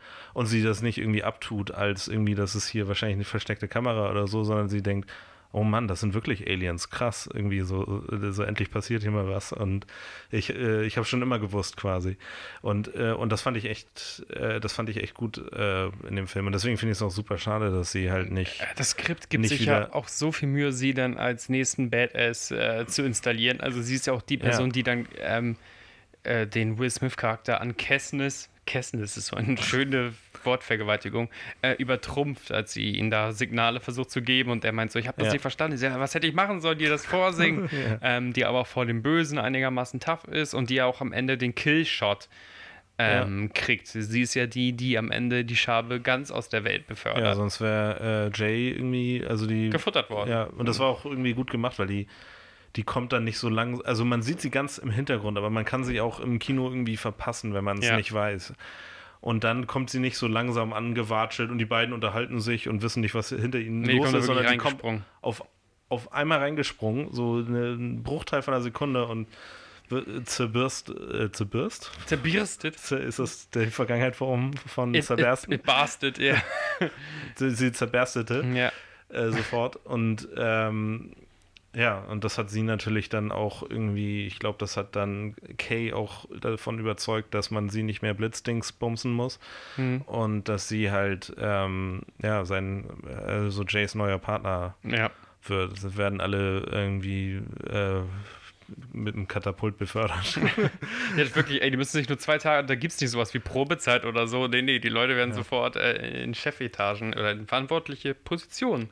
Ja, man hätte irgendwie, weiß nicht, vielleicht vor, weiß nicht, Akt 3 oder so, hätte man vielleicht noch irgendwie sowas einbauen können wie, äh, ich weiß nicht, irgendwie fünf Monate später oder irgendwie sowas oder ja. so, dass sie halt irgendwie, dass da so ein Zeitsprung ist und sie haben gerade irgendwie so eine 0815 ich, ich glaube, so fängt Man in Black 2, glaube ich, an, dass sie gerade irgendwie so einen Fall erledigen. Wie bei Man in Black 1 ja auch. Ja, also ja. Da ist ja am Anfang. Und da ist, ist so, halt so ein Weichstullen-Detective, ähm, der überhaupt nicht damit zurechtkommt. Ja, und das ist halt irgendwie einfach so ein. Ähm, ja, ein, einfach, du fängst halt mittendrin nochmal an und die Ja. machen gerade etwas, die sind beide auf ein bisschen aufeinander eingespielt. Jay hat ein bisschen mehr Erfahrung und so.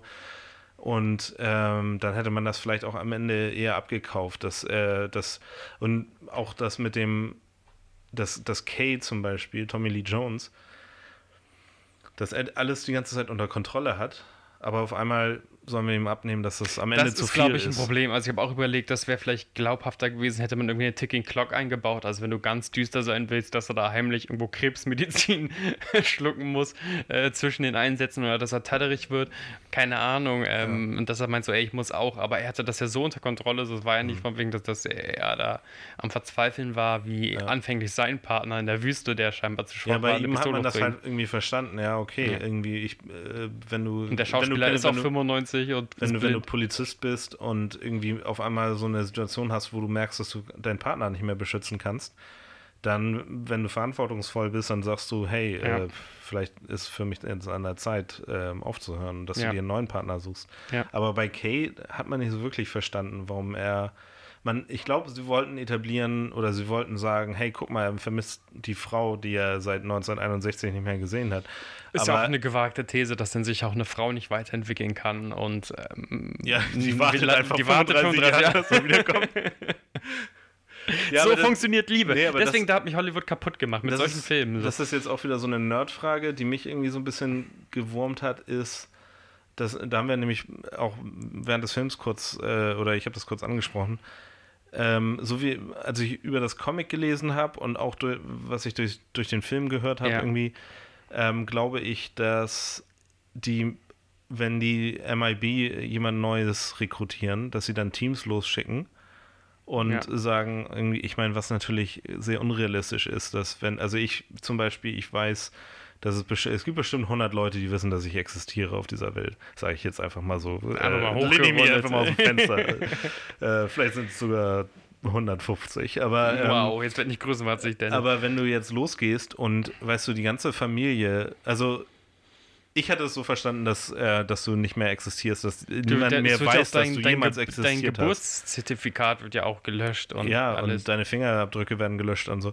Und aber das würde ja bedeuten, dass sie Teams losschicken und jeden, den du irgendwie, der weiß, dass du existierst, dass sie die dann alle blitzdingsen ja, vor allem, das wird ja noch düsterer, wenn du weiterdenkst und denkst, ey, vielleicht hat diese Frau ja tatsächlich irgendwo einen Ehemann und zwei Kinder, aber weil sie dem Agenten Kay das so gönnen, dass der eine schön, äh, schöne Rente hat, fahren sie sogar zu ihr, blitzdingsen sie auch, sagen übrigens, du bist jetzt gerade in diesen Mann verliebt, Ja. weil äh, den, der war 35 Jahre im Koma ähm, und deine Kinder, die hast du, die hast du gar nicht, die hast du vergessen, keine Ahnung Ja, was. Also, Die, die eigentliche Familie kommt nach Guantanamo. Oder es wird einfach so eine Blitz, Blitzdingswelle, weil Ja, jeder genau. erinnert sich irgendwo an jeden. Also, Die Kettenreaktion. Wir müssen die Erde blitzdingsen. also haben wir Glück, dass äh, PewDiePie noch nie eine Alien gesehen hat, sonst wären wir. Also, was hast du? Einfach Innenstadt, also, da ist ja die Post nichts gegen, wegen Infrastruktur und so. Ja, aber ich meine, vielleicht, vielleicht ist es auch so, dass sie halt einfach irgendwie. Auf einmal wird der Film voll düster, ey. Von Menschen entführt. Das wäre doch mal was für, für, für eine Folge Man in Black, dass sie halt irgendwie. Ähm, weiß nicht, ähm, alle, Also ein alle so ein korrupten Man in Black, der einfach in den Club geht und so attraktive Frauen blitzdings und sagt, du gehst jetzt mit mir auf Toilette, weil du willst das. Ich, ich dürfte nicht an das Skript. So Man in Black 5 wird einfach so ein, so ein Serious Rape-Drama mit Science-Fiction-Elementen.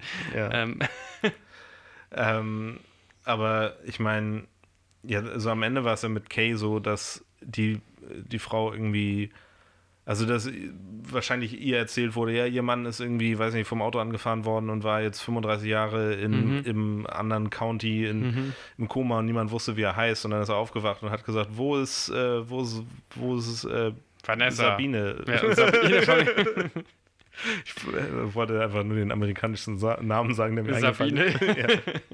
ja. ähm, und, äh, und dann sind, haben sie halt wieder zurückgefunden. Aber auf der anderen Seite stand auch irgendwie da in, in, in so einem Schmierblatt. Vielleicht stimmt das ja auch alles gar nicht.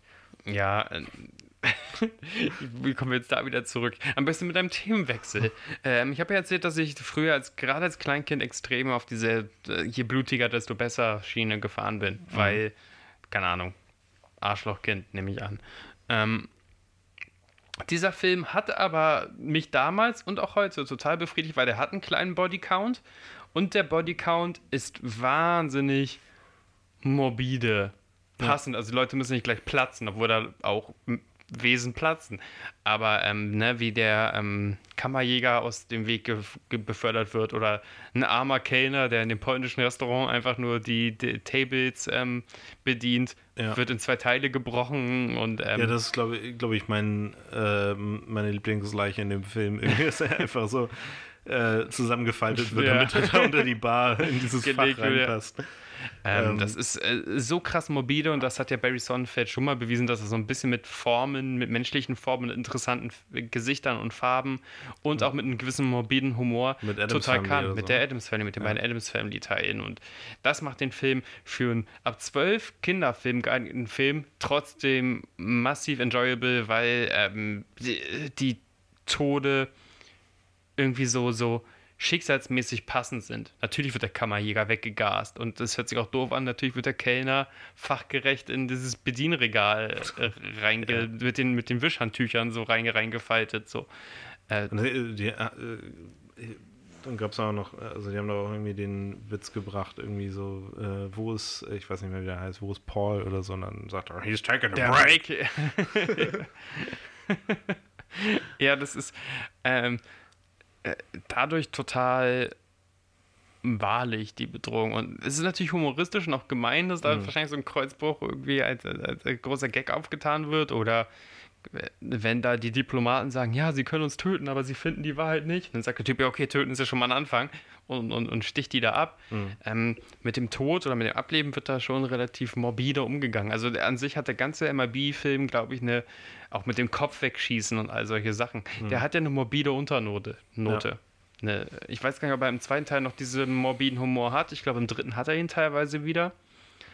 Ähm, weiß ich ja, nicht, noch erinnerst. Ich, ja, die sind so lange her und ich habe die, äh, also Man in Black, den ersten Teil, den habe ich, glaube ich, ich weiß nicht wie oft gesehen, aber die anderen Teile, die habe ich irgendwie alle einmal gesehen. Und, und auch äh, Man in Black 2, da erinnere ich mich auch noch, da war ich im UCI in Othmarschen mit, äh, mit Fabio zusammen. Mit dem Men in Black Fanclub, ja. Ja, so ein kleiner Zwei-Mann Men in Black Fan Fanclub.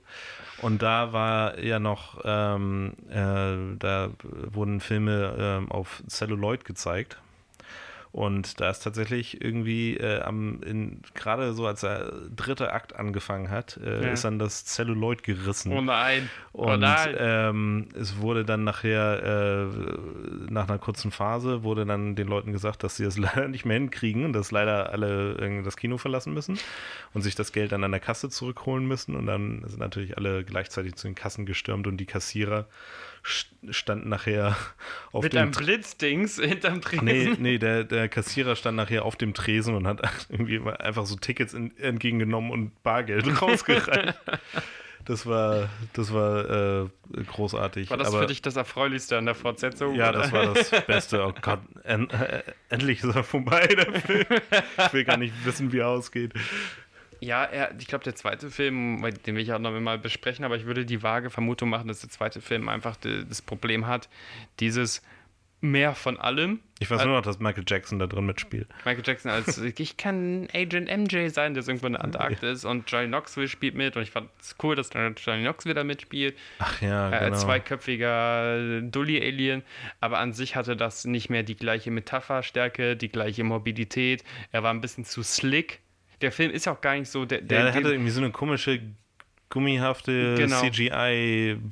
Look ja, irgendwie. und auch das ganze Setdesign war sehr, ich würde sagen, Apple-produktig und das hat dieser Film ja gar nicht. Der ist ja relativ erdig so. Also New York ja. sieht halt aus wie New York und nicht wie Science Fiction Wonderland. Ja, ich, ich, ich, kann mir nur vorstellen, dass irgendjemand gesagt hat, ja, okay, wir machen einen zweiten Teil. Der erste Teil war ein großer Erfolg, aber wir müssen das irgendwie so ein bisschen lustiger und kindgerechter. Größer und kindgerechter, ja. Wäre auch mal interessant, auf die, auf die, ähm, auf die, die, die, wie heißt es denn, die Altersbeschränkungen zu gucken. Also jetzt nicht unbedingt die. Die Deutsche nicht, weil in Deutschland sind die alle ab 12, aber mal gucken, ob die ja, in Amerika das irgendwie gedrückt ja, haben. Da, da wird das irgendwie, irgendwie ein bisschen härter beschränkt, irgendwie alles. Da, ähm, aber das könnte ich mir gut vorstellen, dass das nämlich ein Beweggrund gewesen ist, dass sie halt ein größeres Publikum haben wollten. Wenn das jetzt ähm, äh, wenn der, wenn der erste jetzt irgendwie, ich weiß nicht, ab, ich kann mir nicht vorstellen, dass vielleicht ab 16 war oder so. Kennst du den Film Robocop 3 zufällig? Nee. Mhm. Ist, ist, das eine Fortsetzung von, von Man in Black? das ist eine Fortsetzung von Man in Black. Nee, ähm, der Robocop 3 hat, glaube ich, ein ähnliches Problem wie Man in Black 2, dass da Leute die vorigen Filme angeguckt haben, dachten, ach, das ist erfolgbar, äh, erf mhm. erfolgreich und vermarktbar. Äh, da, da, setzen wir mehr von ein. Also ich weiß, dass in Man in Black 2, ohne den jetzt gesehen zu haben, wahnsinnig viel dieser Hund, der jetzt hier eine Minute nur drankommt, der hat da einen riesengroßen B-Plot. Ich glaube, der wird am Ende sogar so Man in Black dieser Frank, der hat auf jeden Fall einen schwarzen Anzug an. Du meinst, du hast gerade Robocop 2 gesagt, aber du meinst Robocop Man in Black 3. 2. Nee, ich meine Man in Black 2, genau, ja. und Robocop 3 ähm, teilen, glaube ich, die gemeinsame Schwäche, dass da irgendein Producer raufgeguckt hat mhm. auf die vorhergegangenen ähm, Filme, überlegt hat, was war denn erfolgreich daran und was ist vor allem vermarktbar daran und sagt davon mehr. Also, mhm. dass er einfach nach mehr Gewürz, mehr von demselben Gewürz verlangt hat und dann schmeckt der Eintopf nicht mehr. Also, ne, der Frank, der, der, der ja. kleine Hund kommt viel, viel mehr vor. Ähm, es gibt mehr Geknall und Geball, wo das gar nicht so wirklich darum geht, sondern einfach darum, coole Szenarien zu schaffen. Und man denkt, ach, lustig, wie befremdlich das wäre. Und ähm, auch mehr von diesen, wie heißen denn diese Zigarettenrauchenden blöden Aliens, ja. die Würmer, kommen auch viel, viel mehr vor. Aber darum ging es ja gar ja. nicht. Der Film war ja, nicht erfolgreich, weil ich. ganzes Apartment und so, ne? Ja, ja. So Rosario Dawson da mit denen abhängt und so. Genau. Ja. Und Twister spielt und so. Und das ist natürlich alles Deluxe bescheuert und. Ja, es ist, weil das hat auch nicht so. Äh, in diesem Film war das alles irgendwie plotmotiviert und wenn irgendwas ähm, so, so ein kleiner Joke irgendwie mit reinkam, dann war der halt kurz und knackig irgendwie. Ja. Und, ähm, und ansonsten war das, der Film so extrem plotfokussiert. Extrem. Dass du ja gar keine Zeit für hattest, für diese ganzen Albernheiten. Und, äh, das war also, gerade bei diesen, dieser Sichtung gerade nochmal extrem offensichtlich, dass der Film echt ein richtig tightes Drehbuch hat. Also in jedem Set verbringt er keine 30 Sekunden oder so, bevor irgendwas passieren muss. Also der mhm. nächste Plotschritt muss passieren und am besten verbunden mit einer irgendeiner Punchline ohne eine Punchline zu sein, von wegen, ha, das Alien popelt, sondern die Punchline ist, ach guck mal, der ist nicht nur ein Pfandleier, sondern auch ein Hehler. Und ähm, hm. der größte Diplomat in New York ist zufällig ein, ähm, nicht ein Pudel, wie heißt die Viecher denn, Mobs. Ja. Ja, und das, ähm, das hatte ja auch in dem Fall, also äh, wenn, wenn man den Mobs das erstmal sieht, steht er ja neben so einem kahlen, bleichen ja. Typen, der echt abgefahren aussieht. Und Jay sagt, oh, das ist die schlechteste Verkleidung, die ich je gesehen habe und so. Und äh, aber am Ende ist es natürlich die beste Verkleidung, die er je gesehen hat, weil niemand äh, verdächtigt den, den Mobs, den Mobs. ein Alien zu sein. das ist ein cooler Satz. Niemand verdächtigt den Mobs. Das ist mein erster und, Kriminalroman. Und auch, das, und auch äh, die Szene, wo man die zigarettenrauchenden äh, Stäbchen-Alien da äh, das erste Mal sieht. Ja. Das hat ähm, die, die Szene ist einfach dafür da, um, um Jay nochmal so einen Schockmoment zu geben. Ja.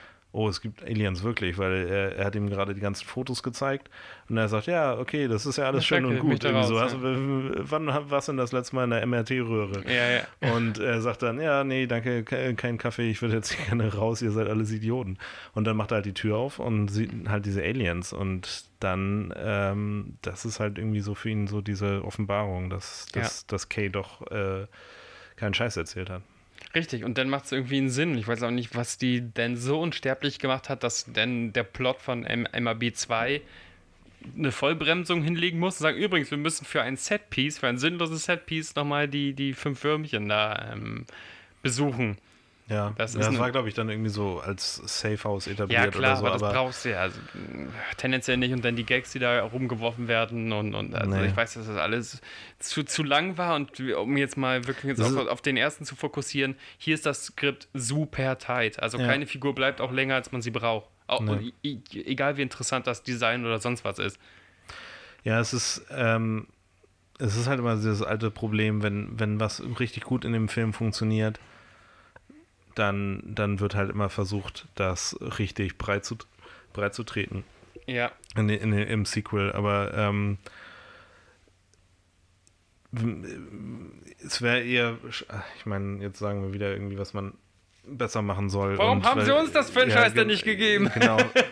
wir, wir beide sind halt immer, nämlich immer unglaublich schlauer als alle, als alle. als alle Produzenten und Regisseure und Drehbuchautoren in den 90ern zusammengenommen. Ja. Aber ähm, ähm, ja, vielleicht sollte ich jetzt einfach nichts mehr. nee, ich meine ich mein nur, dass, äh, dass man eher gucken sollte, ja, warum war das alles so erfolgreich, weil es halt irgendwie neu und interessant war, Ja. ein neues Konzept war.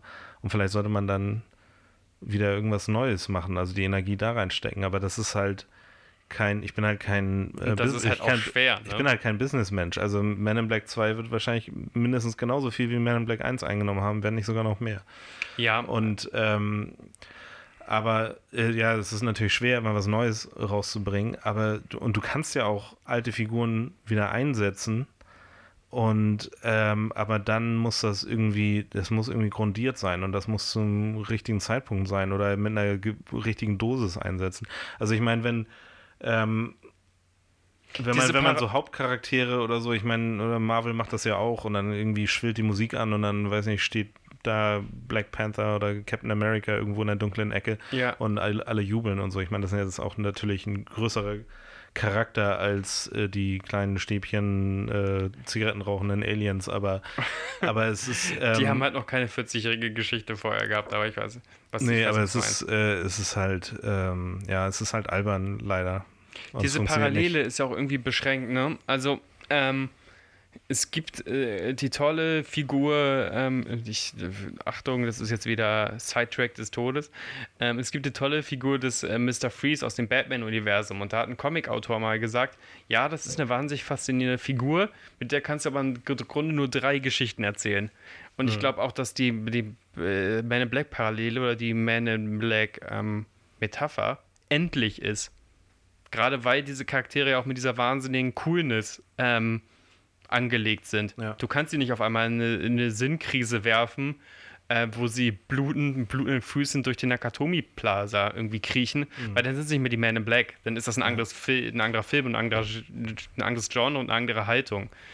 Ja, ja, es ist äh, auch eigentlich, also wenn jetzt dieser Film nicht existieren würde, würde ich wahrscheinlich auch einfach sagen, dass dieses Konzept der Man in Black, was wir vorhin gesagt haben, wo dieser Begriff herkommt und würde wahrscheinlich auch am besten funktionieren, wenn man es nicht aus der Sicht der Man in Black macht, sondern wenn man es Mhm. aus einer anderen Sicht macht und die Man in Black halt irgendwie geheimnisvoll auftauchen und die ganze Szene da kontrollieren, ähm, oder unter Kontrolle haben. Ja. Ähm, aber sie haben es ja irgendwie geschafft, dass es halt cool ist, aber vielleicht war es das auch dann mit dem ersten Film.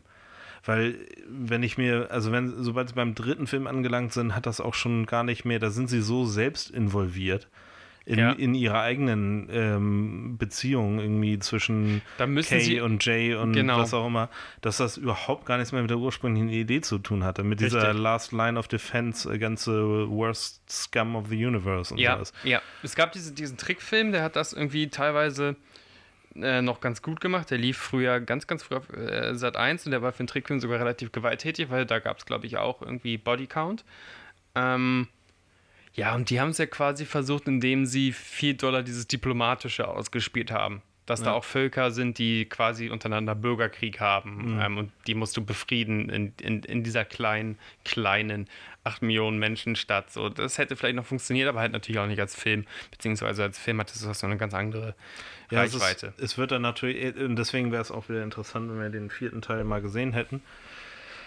Weil, Ich weiß äh, gar nicht, warum ich den nicht geguckt habe. ich Ich, mag, auch- eigentlich, ja, ich mag ich- ich hab Chris Hemsworth und ich mag ähm, Tessa Thompson total gerne. Und Liam Neeson spielt, glaube ich, auch noch mit. Und Ja, ich, ich mag die auch alle äh, gerne, aber ich glaube, mir war das halt einfach dieses Wiederaufwärmen des MIB-Franchises. Und die hatten ja auch ganz, also ganz zu Anfang äh, war irgendwie so die Rede davon, dass sie ein Crossover zwischen 21 Jump Street und Men in Black machen Ja, wollten. darf nicht. Und ähm, aber das, ich fand das alles schon so ein bisschen lächerlich, aber es scheint ja so zu sein, dass ähm, das heißt ja MIB International heißt der Film. Ja, Und, äh, und die sind ja irgendwie hau- hauptsächlich, sind das glaube ich alles Briten, die da äh, Ja. in dem Film mitspielen.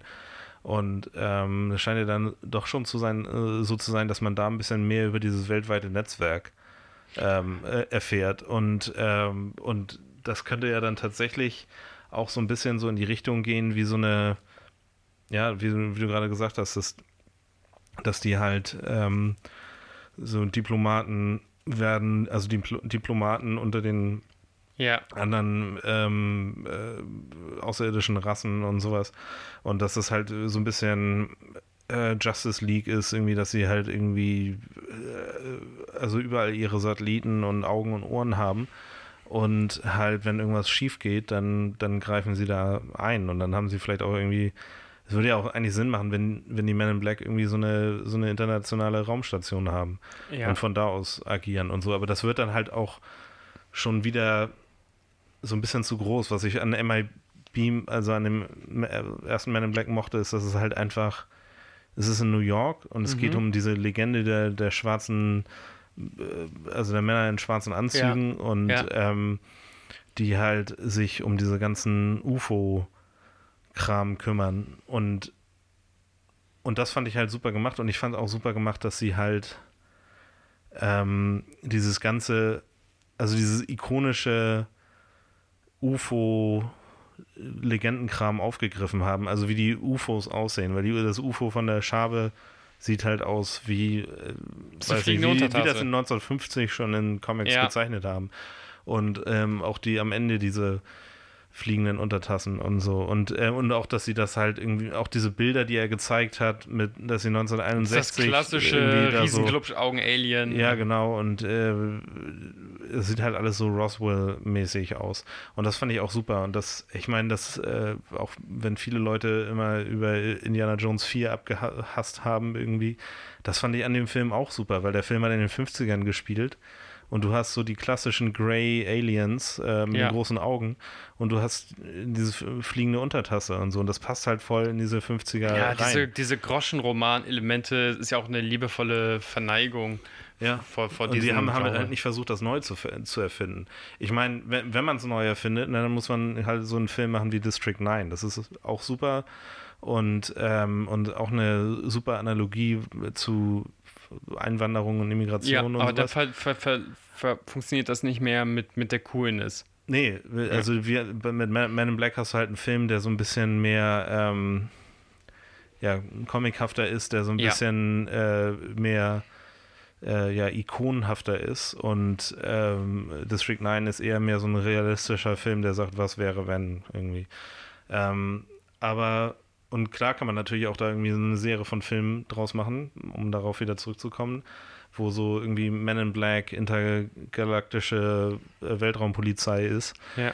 Ähm, und das würde vielleicht auch ganz gut funktionieren. Das wäre jetzt nicht so meins, weil ich, wie gesagt, dieses gritty New York, äh, Oh, du hattest kleine. mich aber fast mit deinem Pitch. Also die Idee zu haben, so, dass es ja, auch eine nicht, aber MLB-Stelle ich glaube, es würde gut funktionieren. dass es eine MLB-Stelle in Marseille gibt oder eine MLB-Stelle in Berlin und je nachdem, wie es ja auch einfach in der Geschichte ist von, von so Großstädten, je nachdem, welche Bevölkerungsschichten Mhm. da irgendwann zu welchem Zeitpunkt eingewandert sind, äh, gibt es da Einflüsse. Vielleicht ist Berlin die großartige Techno-Stadt, weil damals irgendwelche Aliens mit irgendwelchen, Ja. deswegen sind da deswegen die Synthesizer sozusagen modifiziert worden. Ja, die Idee ist ja nicht nur irgendwie, jetzt gibt es in diesem Moment gerade Aliens, sondern es hat schon immer Aliens gegeben. Genau, und die haben aber, Einfluss. aber wir waren halt gut da drin, die zu verstecken. Ja, Und ich finde, dann man könnte halt auch viele so, weiß nicht, Witze mit einbauen. So zum Beispiel, dass in, in, in New York ist das halt dieser Battery-Tunnel äh, Maintenance-Eingang da, wo halt nur ein so ein alter Typ in so einem Stuhl sitzt, der, ähm, der diesen Eingang da bewacht. Und Ja, vielleicht genau. ist irgendwie, weiß ich nicht, in Berlin ist es dann, oder ich, keine Ahnung, ich kenne mich in Berlin nicht so aus, oder in Hamburg ist es dann auf einmal der alte Elbtunnel gesperrt, weil das jetzt irgendwie so ein. So in Berlin so, ist der Flughafen eigentlich das UFO runtergegangen, Ja, deswegen genau. darfst du das nie aufmachen. Das ist ja äh, lustigerweise, wenn du dir mal irgendwie so Sachen über Denver Airport anhörst, da wird ja irgendwie, der hat, wurde, da haben sie Millionen drin versenkt und der hat ewig lange gebraucht, bis sie den fertig gebaut hatten. Und da gibt es halt sehr viele Verschwörungstheorien, dass da, dass es da halt so die Regierung im Untergrund halt so Katakomben gebaut hat und also sowas. Also Danke, Merkel. so jetzt lässt sie sogar schon die Außerirdischen rein. ähm, wow, jetzt haben wir anderthalb Stunden äh, gelabert, ohne einmal kurz auf Will Smith zu kommen. Lass mal versuchen, kurz. ja, äh, haben wir denn überhaupt irgendwas Wertvolles irgendwie über diesen Film? Ich glaube schon. Ich fand das sehr, sehr viel interessanter. Also, das ist immer schwierig, wenn man schon während, des, äh, während der Sichtung das Gefühl hat, okay, beide sind da tendenziell Fan von. Ne? Mhm. Dann hätten wir uns auch einfach nur Szenen beschreiben können und sagen, ja, das war gut. Ja, stimmt, das war auch gut. Weißt du noch, wie gut das war? ja. Stimmt, das war gut. Der Film war gut. Insgesamt ist es ein solides nicht perfekt, weil dann kannst du in so, ein, in so einen Rave fallen.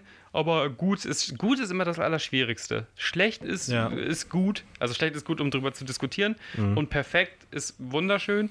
Ähm, und gut ist manchmal schwierig. Deswegen glaube ich. Ähm, wir brauchen mehr Adjektive. die deutsche Sprache ist da so beschränkt. Ähm, der Film war ausreichend. Ja. Ähm, Akzeptabel. Will Smith, ähm, ganz, ganz toller, charismatischer Darsteller, auch wenn man in den letzten Jahren gefühlt ein bisschen Will Smith müde wurde. Also ich zumindest. Ich habe eine ganz starke Will Smith-Müdigkeit. Das liegt aber auch damit zusammen, dass er jetzt auch versucht, YouTube zu erobern und irgendwie überall stattfindet. Echt? Ja, ja, der hat so einen super erfolgreichen YouTube-Kanal. Dann wird, wird der in deinen okay. Algorithmus immer wieder reingeschoben. Ja, dann ähm, pusht er auch seine Familie irgendwie mal. Genau, groß, ne? und das wahrscheinlich auch so, von wegen seiner Familie krass, krass pushen und in jeder Talkshow auftauchen und auch er ist sich das ja sehr, sehr, sehr gewahr, wie charismatisch er ist. Aber ja. irgendwann kann das so kippen und dann denkt man sich, du bist nicht mehr charismatisch, du bist einfach nur wahnsinnig smug. Ist das das richtige Wort im Englischen so? Ähm, ja. Und ich, ich, ich finde ihn immer noch sehr charismatisch. Ich glaube halt einfach, er ist manchmal so ein bisschen äh, so ein bisschen glatt, weil er halt einfach so äh, er ist halt so skandalfrei und es ist irgendwie alles sehr perfekt und er ist so äh, durch und durch Showbiz-Typ und äh, Businessmann und ähm, ja, und das klappt halt bei ihm alles. Also ich meine, außer irgendwie so ein paar von seinen letzten Sohn. ne, außer ein paar von seinen letzten Filmen, die er so gemacht hat, irgendwie so ein paar Fehlgriffe mit irgendwie After Earth und äh, Suicide Squad und solche Geschichten. Ja, Bright ging ja auch noch nicht so wirklich durch die Decke, obwohl ja. ich Bright sogar Den fand ich, ja, fand ich nicht schlecht, aber das war ich jetzt wollt, auch würde so. auch sagen, man kann darüber diskutieren, was da funktioniert und was da nicht funktioniert und ob das ja. tendenziell Will Smith schuld ist und ich glaube bei After Earth und ähm, ähm, Suicide Squad ist das schon klar seine Schuld, dass er bewusst uncharismatische Männer spielen wollte, als einer der charismatischsten Menschen ja. der Welt. So. Also ich glaube, bei, bei Suicide Squad, da wusste, ähm, da hat er halt irgendwie den Fehler gemacht, so eine Bösewicht-Rolle anzunehmen und das dann aber so wahrscheinlich irgendwie so viel Druck ausgeübt, dass der dann auf aber auf dann doch so eine Tochter, also eine Tochter ja. und das versucht man alles zu erklären, anstatt das einfach so zu akzeptieren, dass er ein Bösewicht ist und dass er in, äh, also ein, ja, ein, er ist ein, Killer, ein Hitman so. ist, irgendwie ja. so. Und das, äh, ja, ich, ich weiß nicht, das, aber ich meine, das lag auch jetzt nicht, nicht an ihm irgendwie so. Also der Film war es gab vieles, was im Film irgendwie nicht nee, funktioniert aber hat. das war dann auf jeden Fall gerade After Earth, da spielt er so, glaube ich, jemanden, der so gefühlsmäßig total unterkühlt ist, weil er in dieser Welt unterkühlt sein muss oder so. Das sind diese speziellen Menschen. Ich habe den ehrlich gesagt nicht gesehen. Nein, ist egal. Nur, in, der, in der Mythologie können ein kleines Stück von guter Kritik über diesen Film gehört. Und ja, in dieser Mythologie gibt es so Menschen, äh, gibt es so Monster, die können irgendwie Gefühle aufschnüffeln und dich dann da irgendwie umbringen. Gerade Furcht ist besonders schlimm. Und mhm. der gehört zu einem dieser Krieger, die dagegen halten können, weil die ihre Gefühle so abschalten können. dann sind sie einfach nur Bretter. Das ist in deinem Privatleben nicht gut, aber im Kampf gegen diese Monster ist das besonders hilfreich. Äh, und damit dann Will Smith zu besetzen, wo man sagt, Will Smith jede Empathie, jeden Humor und jedes Charisma raus und sei mhm. einfach mal ein Brett. Keine Ahnung, hättest du ja wirklich, wer, wer, wer ist denn besonders hölzern als Mensch, als Darsteller? Arnold Schwarzenegger. Dolph Lundgren wäre ein super Avatar-Krieger gewesen. I gonna destroy you. What is wrong with your eyes? They are leaking. Ich habe gerade äh, wieder Terminator 2 geguckt. Das ist ein super guter Film. Ja, basiert aber leider nicht auf Comics. Also ja, doch, ich darf das jetzt ja. Ich habe das ja gerade jetzt so, zum Disclaimer okay, gemacht. Ähm, ich würde sogar Terminator 2 äh, in die Comic-Lore einfach hineinschieben. Ich bezwinge die jetzt einfach. Ähm, Dennis, danke für dieses lange, lange Gespräch. Wann war dein, dein Rekord, hast du gemeint? Ich weiß ja, du hast gesagt 1 Stunde 30, ja. Okay, wir sind jetzt bei 1,29 und 10. ähm, wenn Was ich noch sagen wollte übrigens. Tommy Lee Jones, wir haben ihn vergessen. Ähm, nee. Er ist sehr gut. Ähm, genau, wenn ihr Dennis Rekord Podcast hören wollt, dann geht auch bitte auf filme zum Dessert.de. Wenn ihr Dennis mit Geld zuschmeißen wollt, äh, sucht ihn. Dennis Riebenstahl ist im Internet zu haben, hat sogar eine .com-Website, der schreibt euch ja, das Google.com. Google.com. ähm, der schreibt euch sofort ein Reboot zu all euren Lieblingsserien für viel, viel Geld oder ähm, ist da ausführend dabei. Dennis, äh, mit wem gucke ich jetzt den zweiten Teil? Das wird ein Problem, aber danke erstmal fürs Gespräch. Habe ich dir den zu sehr abgehatet, den zweiten Teil? Naja, ist es schwierig jetzt irgendwie, mit dir habe ich jetzt diese Willst du Serie denn den angefangen. zweiten Teil überhaupt? Ich, mu ich muss die alle durch jetzt knüppeln. Jetzt haben wir, haben wir, jetzt haben wir die Büchse der Pandora stimmt, geöffnet. stimmt bei Twitter ab, ob ihr überhaupt den zweiten Teil äh, äh, auseinandergenommen Wir haben machen wollt. mal einen Doodle-Poll mit 15 Leuten. Ähm, okay, Dankeschön. Das war's. 3.15 bis äh, vorzugs Ach, ich versuche jetzt übrigens wöchentlich zu posten. Ich versuche jetzt, so, äh, jetzt Sa sobald sag, sag das nicht. ich, ne, doch, das Versprich jetzt, nicht, was du nicht halten kannst. Naja, irgendwann mache ich wieder eine Pause, wenn das, aber ich versuche jetzt nicht immer so aufnehmen, bearbeiten, raushauen, sondern ich versuche jetzt irgendwie ein paar Folgen zusammen und dann. Ach so, okay. Aber ihr könnt einmal die Woche jetzt, also ihr wisst jetzt, welchen Tag das war, als das bei, wenn das bei euch aufgeploppt ist, und dann könnt ihr nächste Woche wieder reinhören. Das wollte ich nur damit sagen. Oder in die 16 Folgen, die davor produziert wurden, reinhören. Auch eine gute Idee. Also ist das jetzt so ein bisschen versetzt. Ja, Ja, okay. Fröhliche Weihnachten. genau. 2021, Mann, was war 20 für ein Jahr, du? Goodbye.